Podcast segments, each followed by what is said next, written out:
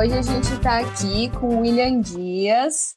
É, Will, se você quiser se apresentar para a gente, falar um pouco da sua trajetória, o que te motivou a começar a fazer a pesquisa. Oi, gente, tudo bem? Bom, eu sou o William, eu estou no quinto ano é, da história agora. Essa minha pesquisa que eu desenvolvi no primeiro semestre de 2020, ela foi desenvolvida, na verdade, entre 2018 e 2019, o planejamento dela, e ela surgiu do contato que eu tive com a minha orientadora, que é a Yara Belelli, e que ela pesquisa mídias digitais. É, as mídias digitais que a gente conhece hoje em dia são o Facebook, o Twitter, o YouTube, são as mídias que a gente encontra dentro da internet, né? quando fui conversar com a Yara, foi uma proposta dela dada que eu debatesse um pouco sobre a questão dos discursos de ódio, que era algo que já estava no contexto de pesquisa da minha orientadora, só que ela pesquisa mais é, uma área voltada para mulheres. É, ela pesquisa mulheres contra o feminismo. Ela me sugeriu que eu fizesse é, uma pesquisa voltada para o grupo LGBT, né, do discursos de ódio contra a população LGBT. E foi a partir disso que eu construí o meu, a minha pesquisa.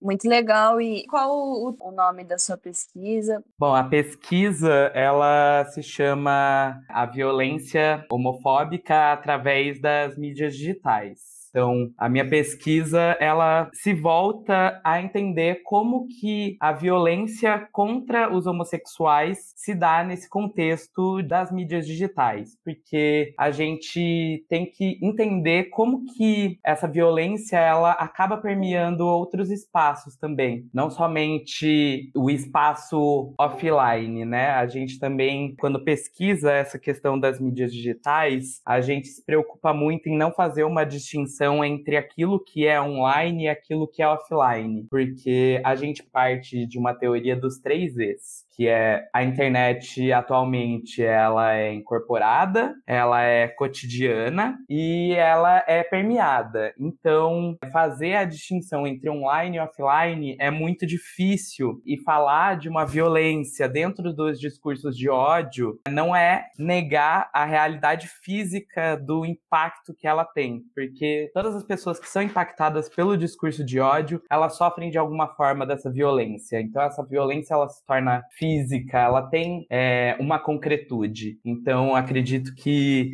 seja bem importante frisar isso. Nossa, é um tema muito mais do que necessário, né? Trazer essa discussão para a área acadêmica, né? Na, no sentido da pesquisa. Muito, muito interessante o seu tema, Will. E qual foi a metodologia que você utilizou? Bom, a gente, quando pesquisa mídias digitais, é sempre um assunto muito espinhoso eu diria. Porque, assim como um dos textos da minha orientadora, ela fala que as metodologias que a gente usa para analisar as mídias digitais ou o digital é, ainda estão em construção. Então, cada pessoa que faz a sua pesquisa ela acaba desenvolvendo a sua própria metodologia para analisar os dados, tanto é, na parte de coleta quanto na parte de armazenamento, quanto na parte de análise de dados. Inclusive, a gente passa por diversas controvérsias quando a gente vai discutir como fazer uma pesquisa em mídias digitais. Algumas pessoas podem falar que o que a gente faz é uma etnografia, outras pessoas podem falar que não existe uma etnografia no digital. Então, eu acredito que a minha metodologia ela perpassa é, um pouco da interdisciplinaridade, porque eu acumulo um pouco daquilo que é antropologia, um pouco da sociologia, um pouco da história, um pouco da ciência das comunicações, para construir também essa nova forma de análise. Nossa, isso é muito interessante, né? Não sei, acredito que é o tipo de pesquisa que vai, a tendência é fortalecer muito e muito mais pessoas começarem a fazer, né? Ainda mais com a questão da pandemia, muitas pesquisas foram modificadas, né? a pandemia interferiu na sua pesquisa também? Então, ela não impactou diretamente a minha pesquisa, porque ela envolvia um recorte temporal restrito que foi de 2011 até 2018. Então, é, eu acabei meio que focando mais naquilo que já tinha sido elaborado, né? Eu não tive muito contato com as pessoas que produziram os comentários, né? A única coisa que eu fiz foi extrair postagens e comentários do Facebook voltadas a, a criticar, né, a PL 122 e aquilo que é denominado kit gay entre esses anos, entre 2011 e 2018. Mas com certeza as pessoas sentiram muito é, o impacto da, da pandemia nas suas pesquisas. Inclusive, quando eu fiz uma apresentação lá em 2019, ainda quando eu estava só com o um projeto, ainda não tinha nem sido aprovada a bolsa pelo CNPq, um dos questionamentos foi por que, que a minha pesquisa era uma pesquisa na área de história. É, eu estava apresentando num, num seminário de pesquisa em história. Eu respondi, eu acredito que a história ela não tem que se prender a algo passado, a algo de mais de 50 anos ou a algo que se encerra no período da redemocratização. Estamos fazendo história. A todo momento estamos fazendo história. Estamos construindo o nosso presente e lá na frente as pessoas vão olhar para o passado e vão tentar buscar aquilo que a gente estava visualizando, os modos como a gente estava compreendendo. Então, um pouco da minha pesquisa é isso, é tentar resgatar como que foi construído todo um arcabouço de discursos de ódio ao longo dos anos de 2010 muito, muito importante. E nesse processo, quais foram as dificuldades? Bom, as dificuldades foram é, em todos os lugares possíveis, eu acredito. O primeiro deles foi nessa trilha acadêmica mesmo. Eu acho que quando a gente começa a fazer pesquisa, até a gente começar a formar alguma base sólida de debates, até entender qual é o norte da minha pesquisa, porque eu acredito que quando eu fui escrever o meu projeto, ele estava muito cru ainda, de metodologia, de base teórica, de base metodológica. E ao longo desse, agora, é, recentemente, acredito que há no máximo umas duas semanas completou um ano que eu tô nessa área acadêmica fazendo pesquisas. Agora eu já tô com outro tema, mas só recentemente que eu consegui chegar às minhas primeiras conclusões, eu consegui construir análises próprias. Então, a iniciação científica é literalmente isso, é você entrar nesse meio acadêmico, se fundamentar para depois você começar a construir argumentos próprios. Eu acho que é bem bem importante revisão bibliográfica, pelo menos na área de ciências humanas por causa disso, porque a gente precisa realmente se apoiar sobre ombros de gigantes para a gente conseguir construir a nossa própria carreira também. Muito legal sua fala. Eu também tive uma experiência, assim, não com a iniciação científica, mas sobre isso também, que às vezes parece já que a gente vai conseguir escrever e já chegar numa conclusão super incrível, assim, descobrir o mundo, e sendo que, na verdade, essa iniciação científica é literalmente isso, como você falou, é essa, essa entrada, esse primeiro contato para depois a gente estar tá mais preparado mesmo para de fato conseguir afirmar algo, né? Na iniciação científica a gente está pontuando coisas, assim. Né? A gente está falando com a mais com a palavra dos outros do que de fato a nossa palavra. É interessante olhar também por esse lado da iniciação científica. Sim, é, acho que outra coisa também que me fez pensar muito no, no decorrer da minha pesquisa foi que as minhas próprias perguntas foram mudando. Então, quando a gente muda as nossas perguntas, a gente também muda as nossas conclusões. E acredito que é, esse é o ponto espetacular da pesquisa, sabe? A gente ir tentar de um jeito, às vezes errar, mudar as nossas perguntas, chegar a novas conclusões e não necessariamente é, ter que apresentar um resultado ou alguma coisa fixa a gente pode chegar em controvérsias, a gente pode chegar em paradoxos, e eu acho que esse espaço da ciência, é, nenhum outro espaço a gente vai conseguir isso. Concordo muito, é, é uma das belezas aí desse processo, né, de você descobrir e aprendendo no processo. Eu acho muito legal. E quais foram os resultados que você alcançou com a pesquisa?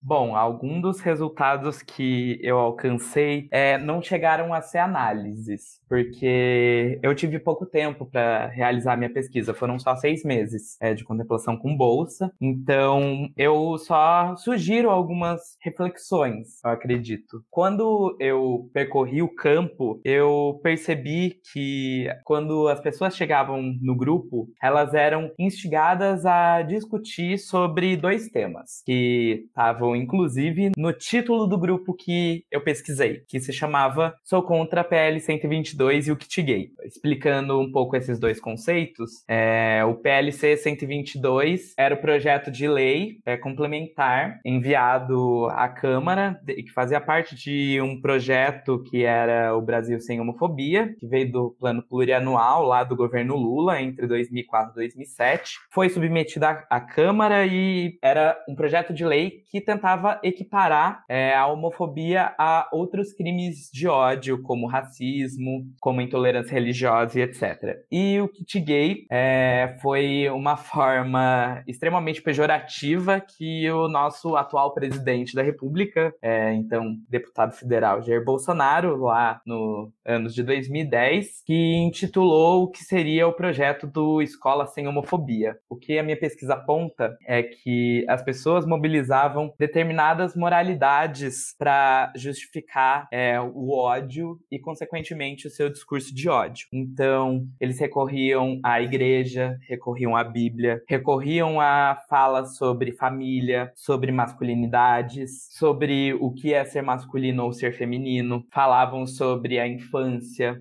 tudo isso para construir argumentos que fossem contrários a uma equiparação de direitos reivindicados por homossexuais. Um dos meus resultados também foi que as pessoas é, desse grupo, pelo menos, elas não se dirigiam a, ao grupo LGBT como um todo eles se dirigiam a um grupo e eram principalmente homens gays. Então, por isso que na minha pesquisa eu falo de violência homofóbica em vez de violência LGBTfóbica. Além disso, outra parte dos resultados foi também perceber como que pessoas dentro desse próprio grupo que era contrário é, ao kit gay e a PL 122 defendiam também os direitos dos homossexuais, né? Então, adoção, casamento, condições de vida paritária áreas, que é isso que reivindicamos, né? Eu, eu me localizo enquanto um homem gay, então eu me identifico um pouco com essas pautas que são colocadas é, de defesa da adoção do casamento e também luto por condições de vida igualitárias para outras pessoas é, que fazem parte dessa sigla LGBT e que sabemos que sofrem de maneira extremamente desigual. Então, nosso foco em travestis e pessoas trans na hora de elaborar políticas públicas é extremamente relevante. Bom, fiquei até arrepiada com a sua fala. Você já trouxe né, bastante pontos aqui da próxima pergunta que eu ia fazer, que é a, qual a importância que você dá para esse projeto e que você acredita que ele tenha para a sociedade? Bom, eu acredito que o que eu consigo contribuir é um pouquinho mais avançar na discussão sobre o que é fazer pesquisa em mídias digitais através de, da perspectiva de um historiador em formação, acoplada a entender como que o ódio também foi mobilizado no Brasil dos anos 2010, né? Já que encerramos a década é, no ano passado, acho que essa pesquisa ela traz algumas reflexões para entender esse nosso passado recente, entender algo que a gente ainda está preso, é, a gente ainda está colhendo os frutos do que já foi plantado, né, ao longo dessa década, mas que ainda pode ser revertido, que pode ser avançado avançado em questão de direitos. É também uma bandeira, digamos, política, porque a gente não pode desvincular a forma como o governo e as políticas atuais